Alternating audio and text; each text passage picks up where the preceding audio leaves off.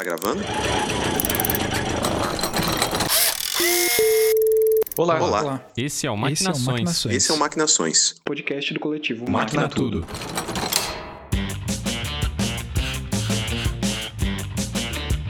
Saudações, bom dia, boa tarde, boa noite. Esse daqui é o Maquinações, o podcast do coletivo Máquina Tudo. E depois de falar de gambiarra, de como é que a gente faz as coisas e do movimento maker como um todo, ah, esse nosso encontro vai ser para falar sobre educação não formal. E aí, galera, como é que vocês estão? Tudo indo. Beleza. Salve, salve, tudo certo.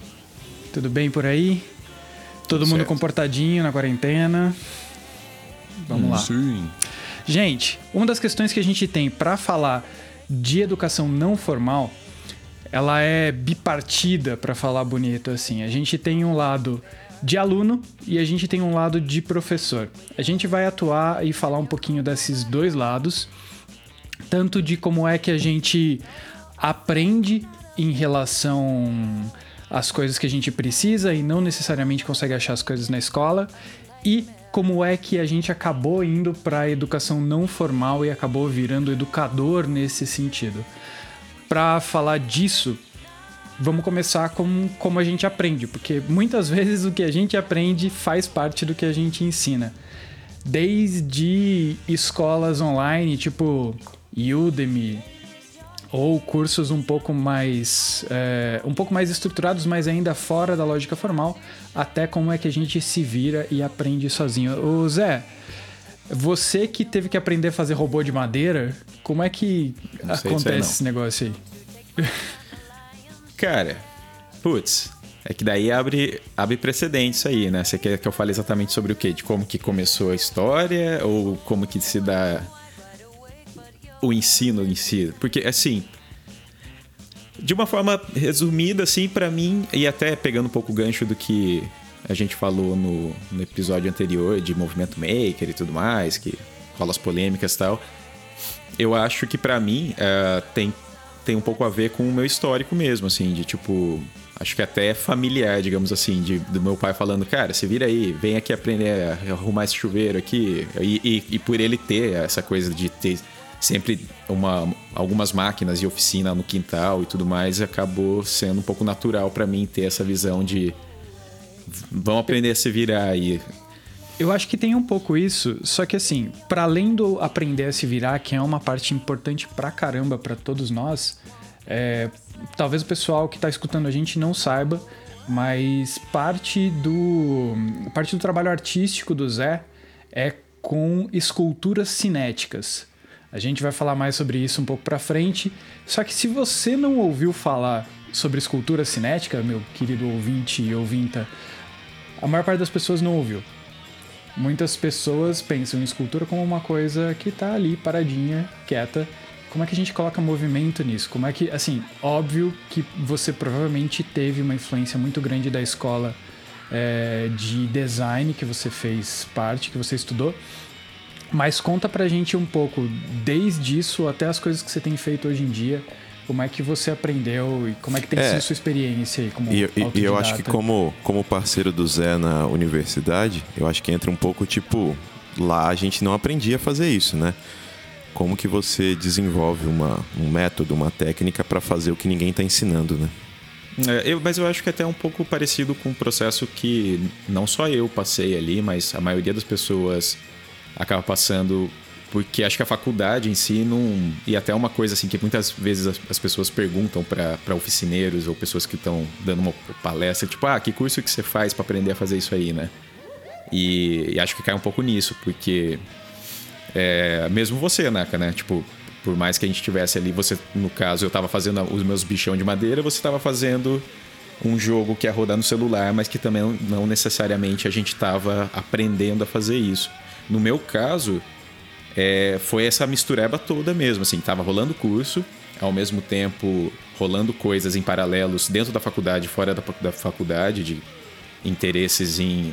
Como até que já comentei lá na- no nosso piloto, né? De estudo de animação, é, essa coisa que eu, que eu- que eu acabei de falar de é, mexer com madeira, de produzir coisa, que era uma coisa que ia acompanhando, acontecia um pouco dentro das aulas de mercenaria também na faculdade, mas era algo muito pontual.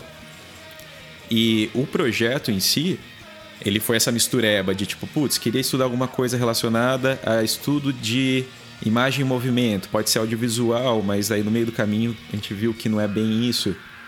E, e enquanto isso eu estava fazendo, por coincidência ou não, um, um, experimento tentando montar uma caixinha de música, remontar uma. Né? Eu peguei o mecanismo e comecei a montar ela com uma estrutura de madeira. E enfim, daí essas coisas foram começando a clarear e come foram começando a se transformar num projeto um pouquinho mais sólido para mim. Começou na minha frente a fazer um pouco mais de sentido. E daí, automaticamente, eu fui buscando as formas de, de como que eu ia conseguir, então, de fato, colocar aquilo para fora, né? Tirar do papel e fazer aquilo funcionar. E daí eu fui misturando essas habilidades, ou se eu não tivesse essa habilidade, ia atrás. Já, já era um, um início ali do YouTube, já tinha né, essa facilidade tanto de procurar conteúdo ou tutorial de como se virar e tudo mais.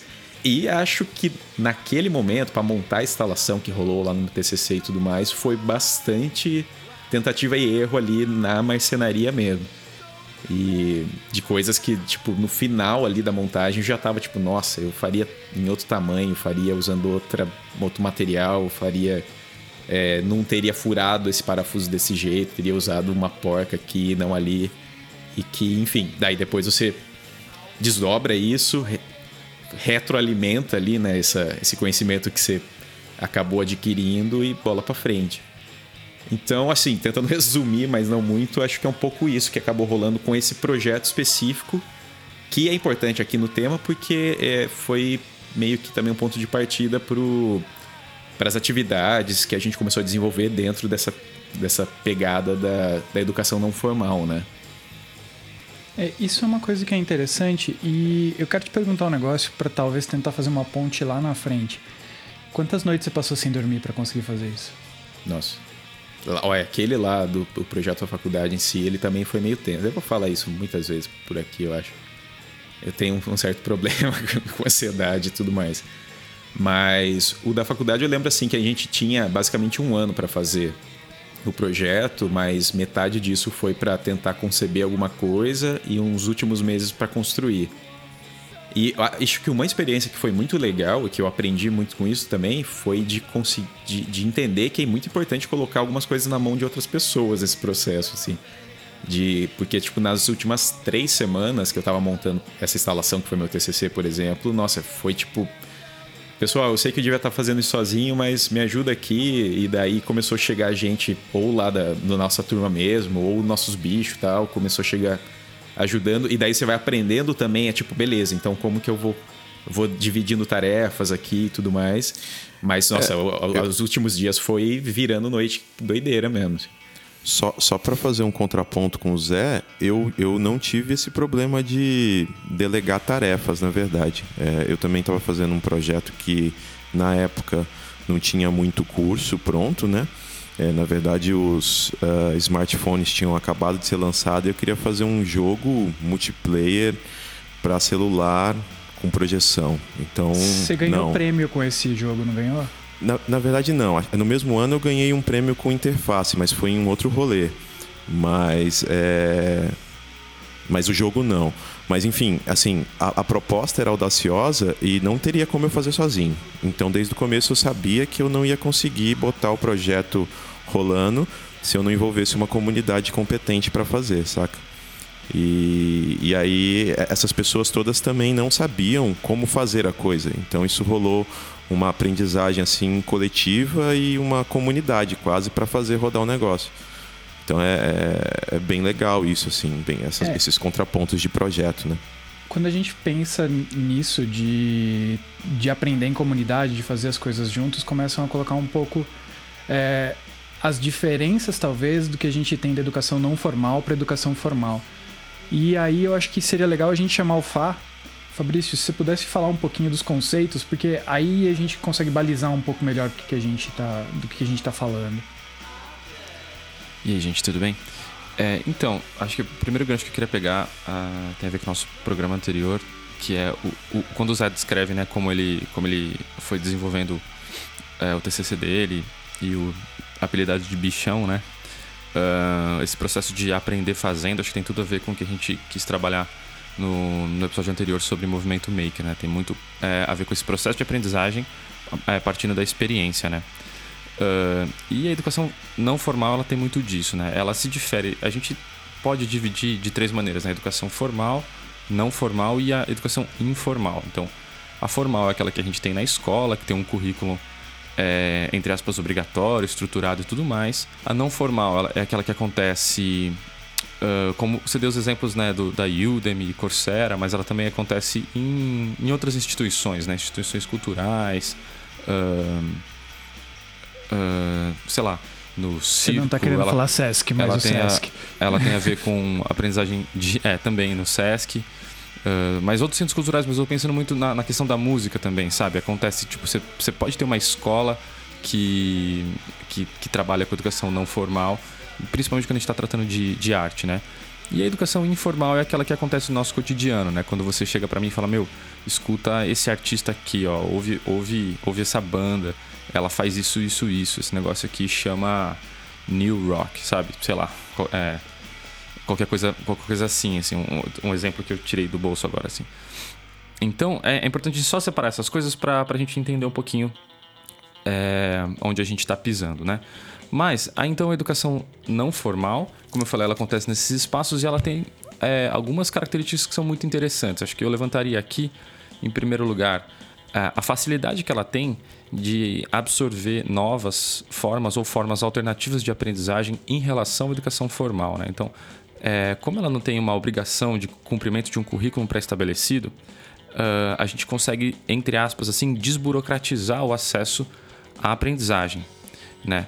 E, curiosamente, os processos de ensino barra aprendizagem, né, que, que é essa aprendizagem de, de mão dupla entre, muito entre aspas, o professor e o aluno, ela acontece de, de maneira mais natural na educação não formal. Né? Essas barreiras se quebram é, de, uma, de, de uma forma mais natural. Você tem menos hierarquia entre o mestre e o, e o aprendiz. Até porque essas palavras que eu acabei de usar não, não fazem tanto sentido já nesse contexto, né? É, e aí, bus buscando um pouco do exemplo que o Zé trouxe, assim, uh, além da, da experiência do aprender fazendo, mas do, do aprender fazendo enquanto uma experiência estética também, né? Porque ele estava naquele momento, sei lá, construindo uma obra de arte uh, que tinha muito significado para ele, mas tinha também uma necessidade e um grande desafio por trás. Ele precisou fazer isso de uma forma autônoma. Então, acabei de resumir basicamente tudo que a gente tem numa, numa experiência muito interessante de aprendizagem, né? Que é algo muito seja... motivadora, né, Fabrício? Exatamente, exatamente. É algo que é desafiador para você, faz sentido, uh, tem um caminho pré-estabelecido de aprendizagem e quando você chega lá, lá no final, você já aprendeu tanto que você olha para aquilo que você fez e fala: Nossa, eu faria diferente por causa disso, disso, disso. Então, a autonomia que você construiu em cima daquilo que está sendo produzido é enorme. Eu acho que isso é muito característico da educação não formal, é, de, de, desse processo né, de educação não formal, que é o que a gente acaba fazendo enquanto educador. Né? Eu e Nakari, a gente trabalha em sala de aula, na educação formal, na educação básica, mas o coletivo como um todo, todos nós atuamos também na, na educação não formal. Né? A gente vem muito daí. Uh, inclusive com nossos cacuetes e manias e jeitos de, entre aspas, ensinar, uh, que vem daí. E só para fechar, eu tô falando esse monte de entre aspas porque eu pessoalmente não acredito num processo de ensino, né? Eu não, eu não, não acredito naquela coisa de você construir um conhecimento e depositar sobre alguém. É, então, eu acredito que a palavra ensinar ela é um pouco violenta, por assim dizer, né? É, prefiro muito mais usar um processo, ah, uma, um, um, termo como aprendizagem, ou construção de aprendizagem, ou construção de conhecimento, né? Uh, acho que são termos muito, muito mais ativos do que a passividade que o ensino traz. É isso, assim. Acho que é como eu uh, conceituaria um, da, da, melhor maneira que eu consegui agora a educação não formal e as suas, entre aspas, vantagens. É, isso, isso eu acho que coloca alguns pontos que são bem interessantes para a gente pensar é, no que diz respeito inclusive é o tempo que a gente está passando, né? Quando a gente olha e vê uma série de instituições de educação formal tendo que rebolar aí para conseguir se adequar nesse momento em que a gente está tá confinado, está isolado, ou pelo menos está saindo um pouco dessa coisa da possibilidade de ir para uma escola ou qualquer coisa do gênero, essas escolas vêm aprendendo muito com as plataformas de ensino online, né? Então, por exemplo, você vê o pessoal usando ferramentas que você vai encontrar em sites como Udemy, blá blá blá blá, blá é, de uma forma muito interessante. Eu mesmo estou fazendo uma pós, né? Então, de, de uma educação formal.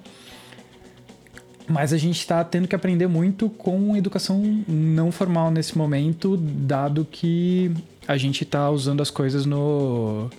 Usando estruturas que a gente poderia ver em outras plataformas como o DataCamp, por exemplo, já que eu estou fazendo uma pós em ciência de dados, né? É, não, eu acho que é, acho que é exatamente isso, assim. E até antes desse, desse momento de isolamento social, a gente pode. E, e tem a ver com o que a gente falou na, no, no, programa anterior, né? O próprio movimento Maker, ele é uma, entre aspas, invasão de processos da educação não formal dentro da educação formal, né? Por isso que ele é tão cativante também. Porque, como eu falei, ele, ele tem menos burocracia educacional envolvida, ele é mais engajante, ele é mais interessante. Um, mas sim, isso que você falou sobre o uso de plataformas online, é isso, né, cara? A, a plataforma ela é um mecanismo de, de entrega de, de, de informação, né? E por que, por que, que a educação não, não, faz, é, não se faz valer disso? É, eu acho interessante isso que o Fabrício colocou sobre a invasão de métodos não formais na educação formal, porque passa para a gente conseguir dar autonomia para quem está querendo aprender. Né? É difícil você é, se basear em burocracia, em ordem, disciplina, quando você quer que a pessoa tenha liberdade para aprender e buscar as próprias motivações. É, é, é, é, um, é um aprendizado totalmente diferente quando você está motivado a fazer algo, a buscar algo.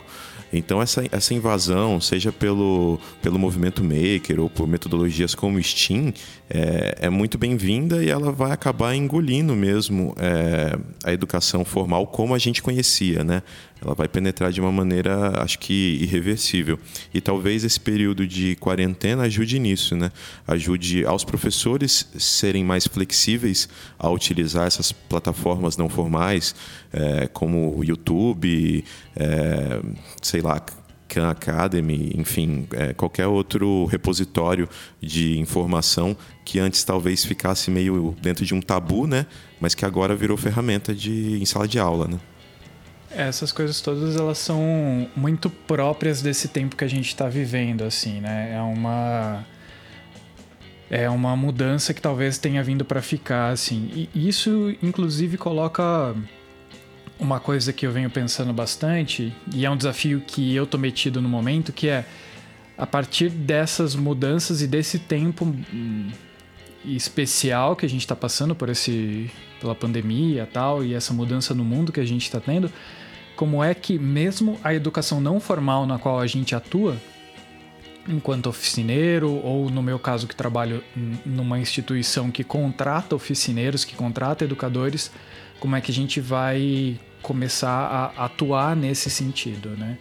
É, o Fabrício pode me ajudar nisso, mas eu trabalho já no SESC fazem alguns anos e uma das coisas pelas quais a gente passa é pensar, bom, como é que a gente escolhe quem que vai vir atuar aqui com a gente? Como é que a gente vai pegar um professor para ensinar alguma coisa que não necessariamente está no currículo das escolas ou que justamente por não estar no currículo das escolas acaba sendo interessante para a gente, né? O que, que a gente vai prestar atenção? É só recomendação dos amigos, mas como é que a gente descobre outras coisas? É uma das partes que eu acho mais ricas e mais interessantes é conseguir descobrir pessoas que estão fazendo maluquice, que está fazendo coisa diferente, que está fazendo coisa interessante e trazer eles para conseguir ensinar, para conseguir passar para outras pessoas coisas legais. Então, assim, para a galera que está querendo entrar nesse mundo da educação não formal, como educador pelo menos, é uma coisa que eu acho que é legal a gente conversar um pouco e falar um pouco da nossa experiência, mas eu acho que a primeira coisa é conseguir se mostrar. Eu eu entrei nesse mundo meio por acaso.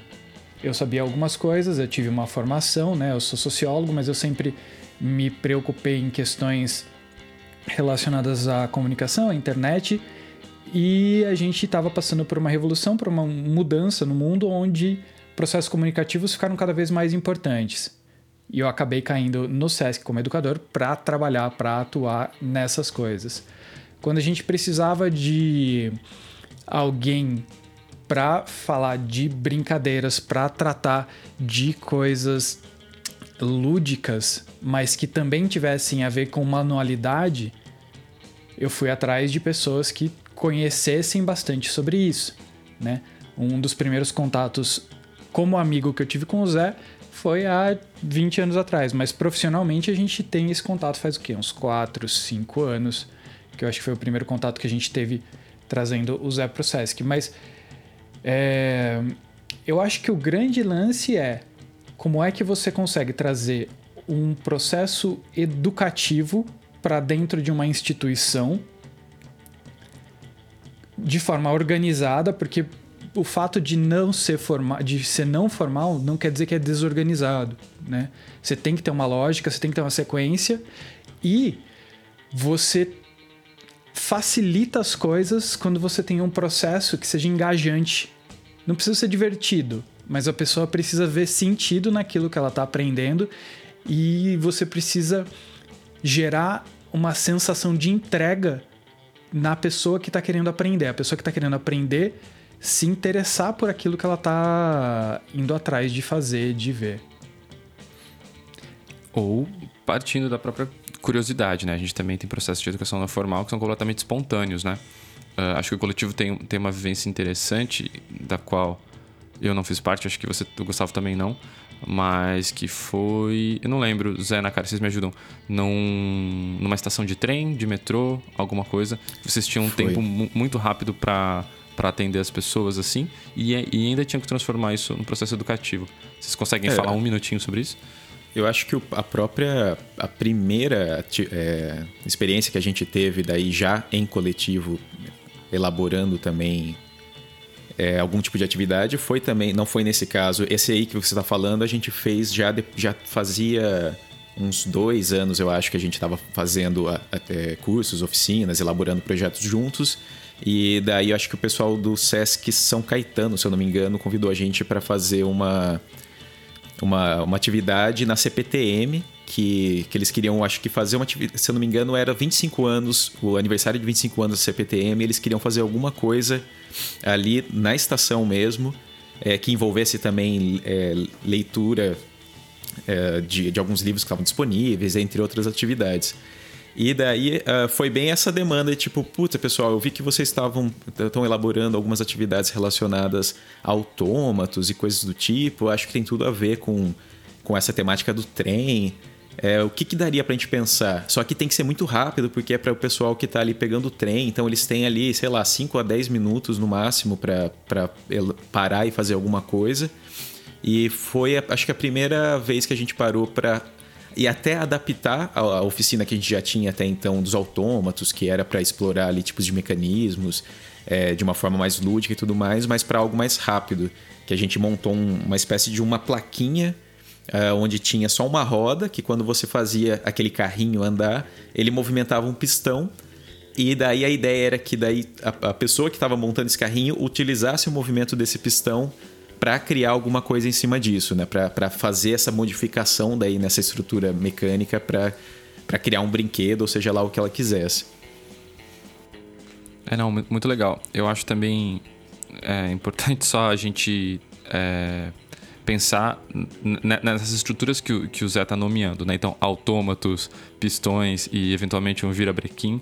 Não sei se todo mundo conhece esses termos e, e acho que são são estruturas que o coletivo tem trabalhado muito para desmistificar, assim, nesses, é, a gente, vocês têm chamado de mecânicas lúdicas, né? Esse, esse, esse trabalho justamente para desmistificar essas engrenagenzinhas e coisinhas do, dos mecanismos dos brinquedos e tal. Acho que vale a pena é, quem assistiu o Hugo Cabré, por exemplo, dar uma olhada é, nessa história dos autômatos e tudo mais, né? É, eu, eu vou aproveitar o gancho, Fabrício, nossa, o gancho Fabrício.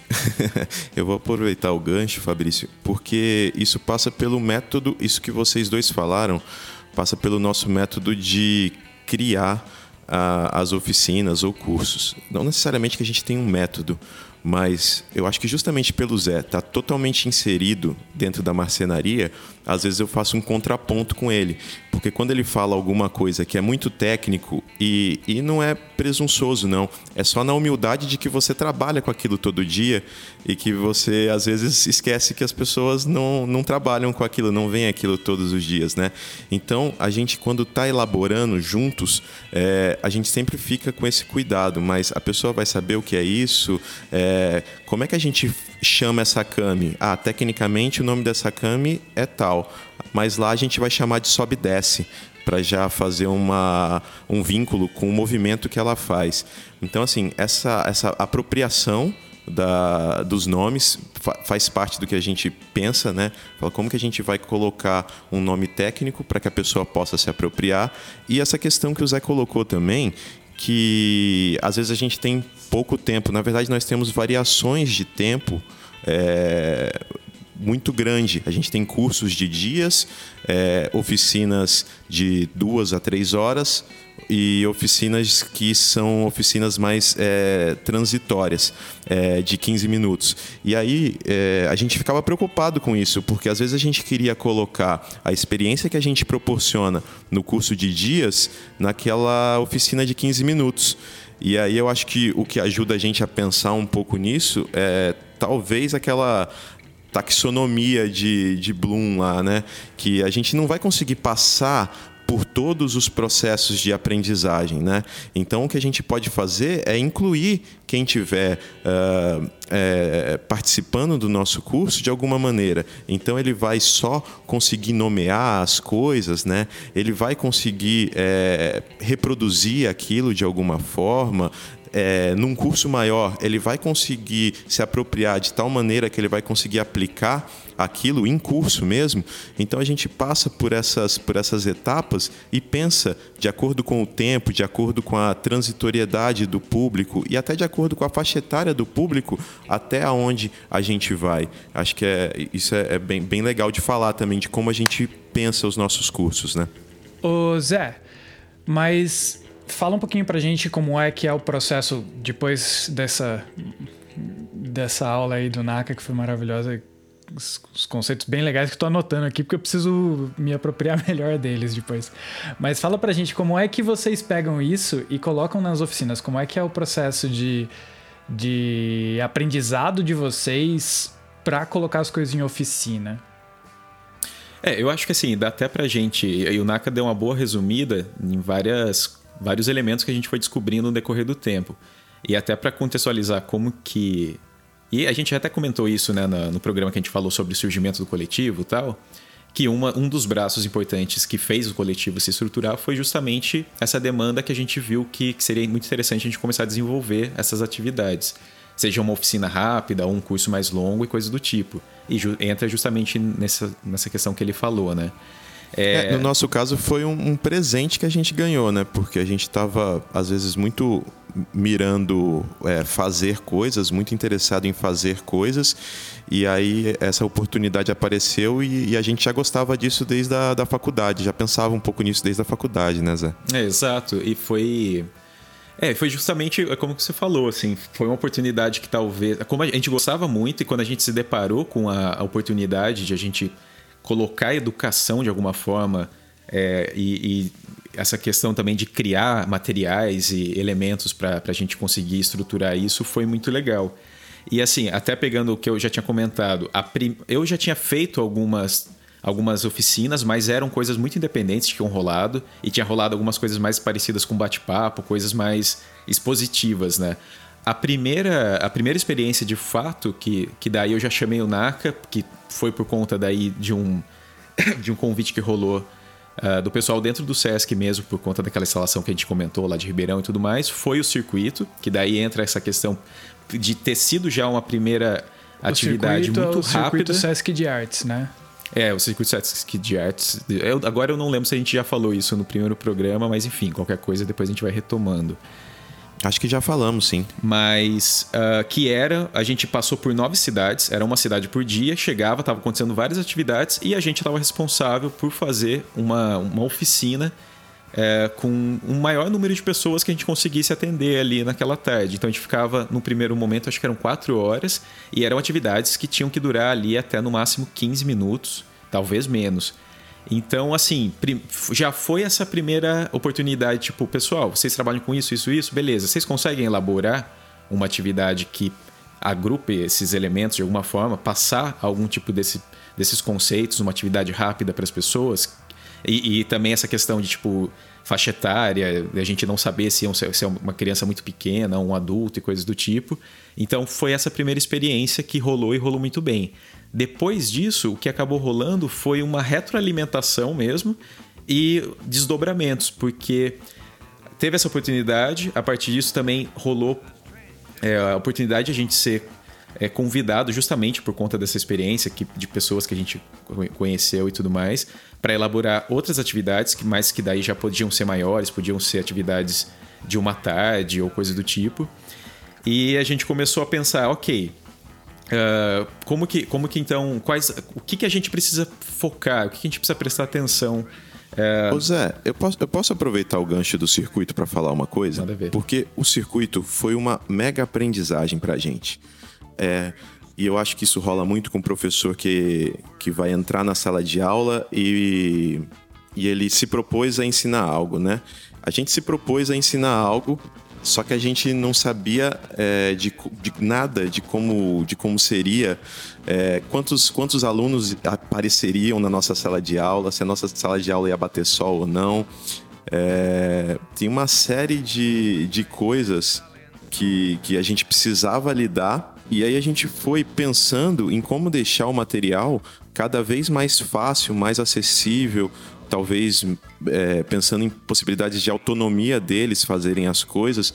Então foi um mega aprendizado, assim, apesar de ser um pouco aquela história de arrumar a turbina do avião enquanto ele voa, mas eu acho que a educação é, não formal passa muito por isso, sabe? De você revisitar o processo várias vezes e, e, e melhorando ele, né? E, e, mesmo a educação formal também tem esse processo, né? Um, um, uma aula que você se propôs a fazer e você vai enxergar pontos ali que não estão é, encaixando, talvez por causa do seu público ou talvez por causa do ambiente em que você está e que você vai precisar mudar isso. Então, é, é, eu, eu acho muito interessante assim pontuar porque o circuito foi uma mega aprendizagem, assim, sabe? Muito, foi muito legal. É, a gente meio que a, gente, a primeira experiência já foi um turbilhão, mas justamente por isso a gente acabou ganhando muito, né, com, com essa experiência. E, e, essa, e tudo isso que você falou é, é justamente o que acontece até hoje, né? Porque primeiro que rolou esses desdobramentos. Então, assim, a gente vai, foi pensar numa atividade, pensou em várias possibilidades de abordar aquele assunto, mas a gente falou, não, vamos escolher esse aqui, mas puta, essas outras coisas aqui são muito legais também. E muitas vezes essas outras atividades acabaram daí virando outras oficinas, outros cursos e tudo mais. E o que acaba rolando daí é justamente, eu acho que é, um autodidatismo daí nosso para criar esse conteúdo, porque a gente vai sempre se perguntar, beleza, qual que é o objetivo nisso? Tanto o objetivo, por que, que a gente resolveu fazer, criar esse conteúdo, mas qual que é o objetivo dessa atividade específica ou desse curso específico? É, isso já é um ponto, assim, que, nossa, a gente já entra em crises, assim, que passam por síndrome do, do, impostor e tudo mais, inclusive, de tipo, nossa, mas será que eu sou a melhor pessoa para falar sobre isso? Será que eu tenho algo para relevante para colocar para as pessoas que vão fazer esse curso? Como o Naka falou, quem será que vai aparecer aqui? Será que é uma criança? Será que é uma pessoa que já tem uma noção do, do que a gente vai falar? Enfim. E a gente foi nesse, nesse processo aprendendo muito com isso. Então, desde coisas de tipo, beleza, por exemplo, a ideia do o exemplo dos autômatos.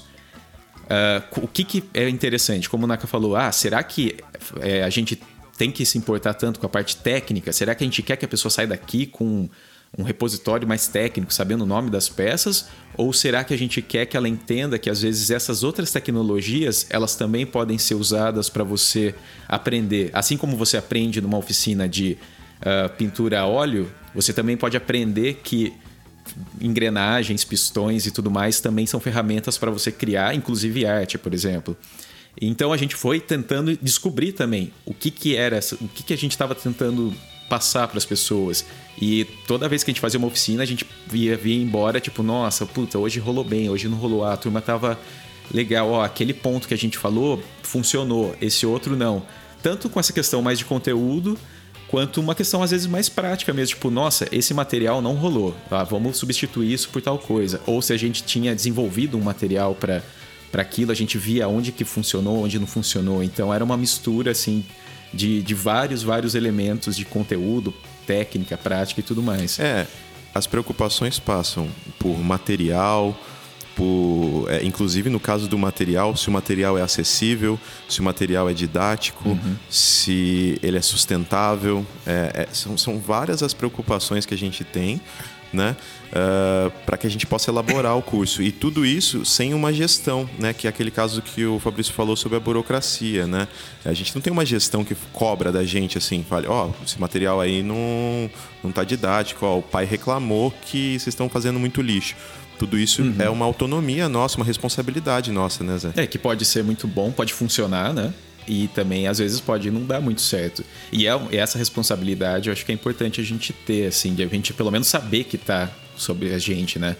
É, por exemplo, um, um, exemplo que rolou na primeira oficina que a gente deu dos autômatos, que a gente acabou de falar, a gente usava uma caixinha de madeira e pecinhas de EVA, que eram essas cames, né? Que eram como se fossem as engrenagenzinhas que funcionavam dentro dessa caixinha. Daí porque o EVA, por conta de custo, e a gente estava muito, muito encanado de não chegar com um kit totalmente fechadinho, pronto, como se fosse um brinquedo que a gente estivesse entregando para a pessoa. E então por isso que a gente pensou em um material onde que ela pudesse encontrar, que fosse meio barato, se fosse na papelaria, comprasse, conseguisse cortar com tesoura e tudo mais, não dependesse de ter ferramentas específicas, é, e, e, conseguir é, refazer aquilo em casa e tentar reproduzir e tentar rever aquilo. Mas com o tempo a gente viu que talvez essa preocupação não fosse tão a principal. Assim, a gente poderia parar de usar o EVA, que era um material meio complicado, fazia muito lixo, às vezes ele parava de funcionar da forma que a gente queria no meio do caminho. E daí a gente começou a usar as pecinhas de cortadas no MDF mesmo.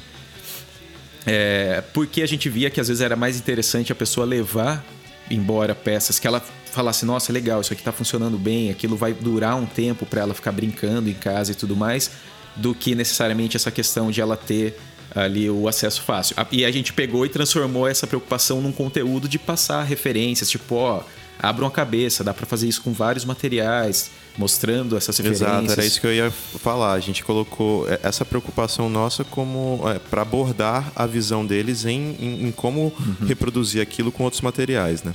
É, daí gente mostrava, por exemplo, referência de artistas que trabalhavam só com arame, só com papel e coisas do tipo. Mas, enfim, tentando descobrir qual que então eram esses elementos mais legais pra gente, a gente trabalhar ali na hora com, com as pessoas, né? Cara, eu acho que muito legal isso que vocês colocaram, porque uma das referências que eu, eu até gostaria de trazer são aqueles quatro pilares da educação, né? Eu vou falar um pouquinho deles, que é o aprender a conhecer, ou é, como aprender a se relacionar com informação e conteúdo, o aprender a fazer, né? Então, como você age sobre as coisas, mas principalmente o aprender a viver juntos. Então, isso que você está fazendo, produzindo e sendo, ele envolve um ambiente, um coletivo, e o aprender a ser, né? Como você se desenvolve integralmente. São os quatro pilares da educação, segundo o Jacques Delors. E, meu, e tudo que vocês falaram tem, tem a ver com isso, né? Então, como você se relaciona com o conhecimento, como você faz, como você é sustentável, sabe? Essa, entre aspas, autocrítica de tipo, isso que eu estou fazendo é sustentável ou não, né? Essa reflexão sobre a sua ação, né? E como isso pode te ajudar a ser, a ser um artista, a ser um designer ou ser uma pessoa que tá, tá se interessando por esse novo conteúdo e como você uh, isso funciona tanto do ponto de vista do, de quem está aprendendo, mas quanto de vocês, como, e como você é dentro dessa sociedade, né? Pô, adorei vocês terem colocado isso porque é, encaixou muito bem com exatamente o que eu estava na cabeça. Uh, acho que a gente está tá caminhando para um tempo bom de programa, né? É, antes da gente terminar, eu só queria levantar uma última coisa que foi um, um tema que quando a gente estava preparando essa pauta que surgiu e a gente não falou sobre ele ainda, que é a educação não formal como uma primeira opção para pessoas que estão no, no, processo formativo delas aí. O Fabrício sempre fala do, do exemplo dos músicos. Você quer entrar aí um pouquinho com isso, Fá? É, pô, legal. É, é, é, é essa, essa é uma, questão muito, muito interessante, que acho que é o outro lado da moeda, né? A gente. E eu não vou, não vou colocar isso como exclusividade do Brasil, mas a gente vive num país onde viver de arte ou viver é, de criatividade é, é, é, um tanto quanto complicado, né? Então a gente tem educação não formal como uma saída um pouco mais imediata para que artistas possam ganhar vida. Eu tenho uma formação em música e eu vejo isso muito dentro, dentro do mundo da música, né? Frequentemente eu vejo que o cara que começa a se desenvolver como músico, antes dele fazer um show, ele já está dando aula, né? Então a primeira pessoa que, que vira, entre aspas, cliente de um músico é o músico que vem depois dele. Uh, então eu, eu acho isso muito sintomático de quando a gente não tem uma, uma cadeia produtiva interessante, sustentável e bem pensada. E acho que dentro da, da, das carreiras artísticas isso é especialmente é, difícil, né? sensível. É, é, é, um tema que eu gostaria de colocar em debate aqui. Não sei como é a experiência de cada um. É, né? eu, eu acho que isso é importante a gente colocar aqui também, porque é interessante a gente ver que e assim, eu acho interessante colocar aqui também, até pelo contexto que a gente está passando agora, justamente o que a gente comentou do SESC, né? Apesar de, de, ter outras instituições e tudo mais, que, que a gente até inclusive já teve é, oportunidade de, de, elaborar oficinas e outras atividades para elas, mas é, é, um, acho que um exemplo bacana, porque a gente acaba encontrando muitas dessas pessoas na, no SESC. A gente vê que, que existe uma estrutura onde vários artistas que a gente conhece, que a gente está acompanhando né, o trabalho deles online e tudo mais, é, a gente vê o quanto que é importante é, essa atuação deles na, na educação não formal em paralelo com esses trabalhos, inclusive para a gente. E, e acho que é um pouco parecido com o que o Fabrício falou, assim, existe essa questão de tipo, nossa, querendo ou não, uh, essa, essa parte da educação não formal, essas oportunidades que a gente tem de elaborar esse conteúdo em paralelo com esses trabalhos artísticos de diversas áreas e coisas do tipo, ajudam muito a gente ter essa estrutura para poder continuar esse trabalho. Então, uh, a, o, que, mas, o que aconteceu comigo, né? Eu, eu é, é tipo, eu, eu montei a instalação e querendo ou não, foi um convite de alguém lá dentro do SESC que falou: Cara, eu vi o seu trabalho, e, ó, a gente trabalha fazendo essas coisas. Você consegue fazer isso? É, o Naka até comentou, putz, era uma coisa que a gente sempre gostava, mas a gente não conseguia nem entender muito bem aonde que poderia funcionar, aonde que a gente poderia atuar e tudo mais. E, nossa, querendo ou não, a gente tem que até agradecer muito por existir essa oportunidade de, de ter esses espaços onde a gente possa elaborar esses projetos, seja curso, oficina, que a gente está falando bastante, mas também criar projetos diferentes, é, instalações, jogos, exposições e coisas do tipo, que também eu acho que entra tudo dentro desse tema. É, e ao mesmo tempo é uma problemática, né? Porque é, a gente tá. A gente de, acaba tendo uma, uma, uma situação onde os artistas acabam dependendo dessa estrutura, né? E, por exemplo, nesse momento que a gente está, onde os, os SESC estão fechados, os circos estão fechados, esses espaços todos, os museus, a gente está vendo o quanto que isso está impactando uh, nesse cenário todo, né? Então, enfim, acho que eu só queria levantar isso também, primeiro pela importância que tem e também pelo contexto que a gente está passando agora, né? É, o Zé falou de um jeito muito bonito, mas eu acho que eu gostaria de colocar de uma forma um pouco mais grosseira é, artista também precisa pagar boleto e é importante Exatamente. que a gente tenha estruturas é, de governo, de organizações não governamentais, políticas, políticas públicas, públicas né? de toda de toda a gama e que atinja várias áreas de arte, de design, de estrutura e enfim, de educação mesmo, seja ela técnica, não técnica, científica, não científica, artística, não artística, mas essas pessoas, principalmente no, no começo da sua carreira, que acabam atuando nessa educação para outras pessoas que também estão interessadas. Então, o cara que toca violão há 10 anos e que está querendo começar a ensinar os outros, que está querendo começar a ganhar uma graninha para ter um pouco de autonomia com isso que ele ama fazer, que é tocar violão, poder pagar uma conta, poder pagar as cordas do violão dele, dando uma aula que vai ser um pouco mais barata do que o cara que já tá dando show e que tenha um pouco de estrutura, né? E a importância de espaços que pagam essas pessoas de forma decente, que não vão que não vão pagar com, com subsalários ou com empregos zoados, assim, né? É, é, no nosso caso, é, foi uma oportunidade mesmo. A gente tem dois professores né, dentro do coletivo e a educação faz parte de, da, do nosso pensar mesmo, é, do nosso dia a dia. Né? É, temos dois professores e dois educadores, então estamos tranquilos. a gente gosta mesmo disso. Mas é, às vezes, pensando no, no lado ruim, como você estava falando, Sartre, às vezes tem pessoas que não têm didática, né? que têm um trabalho maravilhoso, que eles precisam estar em, em locais, né? precisam de, de, de, apoio, precisam, eles ajudam no fruir, né? no apreciar a, a arte. Né? É, eles têm um outro trabalho, a arte tem o seu, a sua, sua função, o seu legado, né? e muitas vezes eles são colocados em, em, em locais ou são levados a, a, a, ter que, que exercer uma função que, na verdade, talvez não fosse a deles, ou que eles não estão motivados a fazer isso. Já que a gente falou tanto de motivação, né? Talvez não seja o que motiva eles, né? Então, isso é uma preocupação muito grande também, né? De como os artistas ficam nesse, nesse abismo de ter que fazer algo que, na verdade, não é o que motiva eles, não é o, não é o fazer que motiva eles, e de, de como isso pode ser ruim. E, e, com certeza eu acho que faz parte dessa situação a gente não ter política pública, né? A gente não ter, a gente não ter respeito pela cultura nesse sentido uh, do, do, do, quem faz, né? É, é, é, muito sintomático, como o Fabrício é, mas disse. Mas acho né? que para a questão das políticas públicas tem, tem uma segunda questão que existe um grande número de pessoas que defende que não, que nós não deveríamos ter políticas públicas para abarcar essas profissões, né? Que o, que o artista uh, ele vive da venda da sua arte como um negócio como outro qualquer. Mas eu acho que essa é uma discussão muito profunda para gente, a gente levantar mais, mais adiante. Eu acho que é só, só, só queria pontuar isso. É. Que, enfim. Mas querendo ou não, dentro desse contexto que eu falei de não só pela pandemia, mas pelo governo bosta que a gente está passando e tudo mais, essa falta de valorização de cultura, arte em geral, então, meu, não tem como não falar sobre isso. Assim. sem dúvida. E há exemplo de outros países que têm é, estruturas públicas, né, de, de uh, por exemplo, bolsas para artistas, né, porque uh, faz, faz parte, é uma, é uma característica dessa área do conhecimento e essa acho que é a grande diferenciação.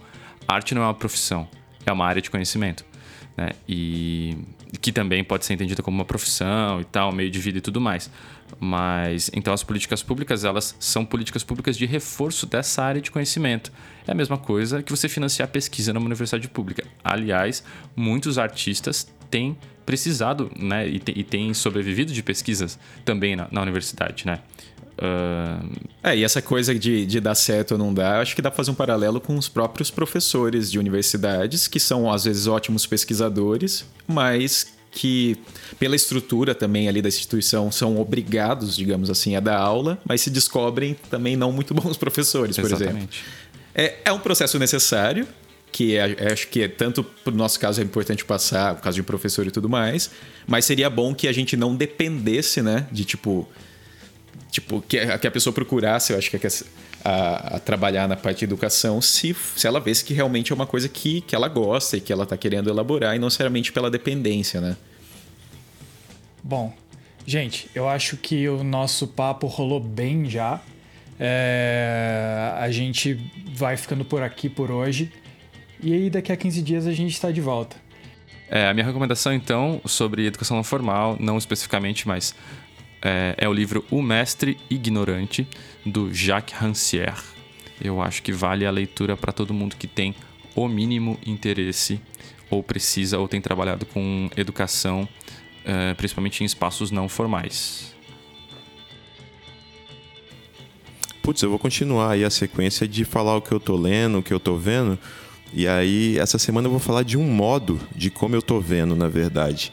É, para dar uma relaxada, eu gosto de ver filme de terror. Vocês já viram, né? Desde o começo eu falei que tava lendo a peste, eu gosto de chafurdar.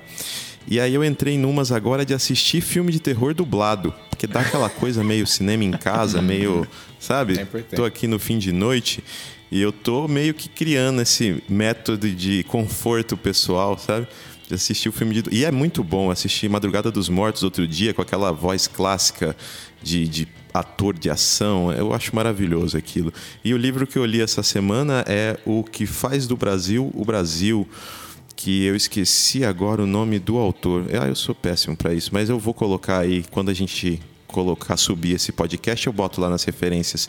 E é bem legal que fala um pouco sobre cultura brasileira de uma forma bem, bem acessível, digamos assim. Ele cita alguns sociólogos, bota as referências, mas é, é bem acessível. Vou colocar lá o link para vocês conhecerem.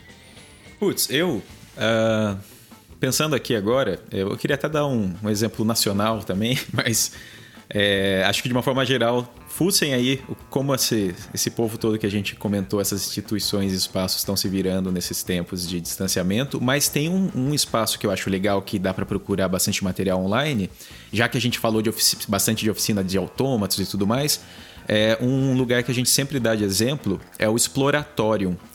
E inclusive eles têm um, um, projeto lá que é o cardboard autômato, que eles fazem é, os brinquedos autômatos de papelão e tudo mais. E em, fora essa atividade específica, eles têm outros conteúdos, vídeos e tudo mais que são que é muito legal. Então eu daria esse toque para quem estiver interessado no assunto de dar uma pesquisada lá, um Google no Exploratório, que enfim, dá para chafurdar lá dentro. O Exploratório é um eu... repositório gigantesco e maravilhoso. É, o, uma outra coisa o, Zé não falou aí, mas o Palatinic também, que acabou de morrer, né? É, ele morreu. Nossa, aí... é verdade. Morreu no dia 9. Puts, a gente começou falando é. de esculturas cinéticas e precisava fazer essa menção honrosa, né? É, ótima Nossa, lembrança. Com certeza. É, inclusive eu, era, eu, tinha ficado de colocar lá alguns links na, na, nossa página em homenagem a ele, porque tem alguns documentários interessantes que mostram o processo dele. Talvez a gente possa então colocar realmente aí na, na descrição do, do podcast também como uma das dicas. Cara, eu, acho que numa segunda temporada, se rolar, a gente pode fazer um só em homenagem ao Palatinic, porque, putz, cara, é demais mesmo. Então, é. e aí, para fechar com as minhas recomendações, é, eu só queria falar sobre o, os dois lugares que eu mais tenho aprendido recentemente, para além da minha pós-graduação, que são YouTube e outros podcasts. É, eu gosto muito de de alguns podcasts e eu não canso de recomendá-los, como tipo Vira Casacas, ou mesmo o um que é um pouco mais difícil de ouvir, que é sobre a parte jurídica, que eu esqueci o nome, desculpa. Mas, enfim. Não é o Chutando a Escada, não. Não, né? chutando, escada, chutando a Escada também é incrível, incrível, incrível, incrível. E eu recomendo para todo mundo ficar de ouvido bem aberto pro que esses caras falam, porque eu já fiz curso pago em instituições pagas e bem pagas, faculdades famosas aí que é, eu não vou citar o nome, mas talvez tenha a ver com algum presidente que já passou do país.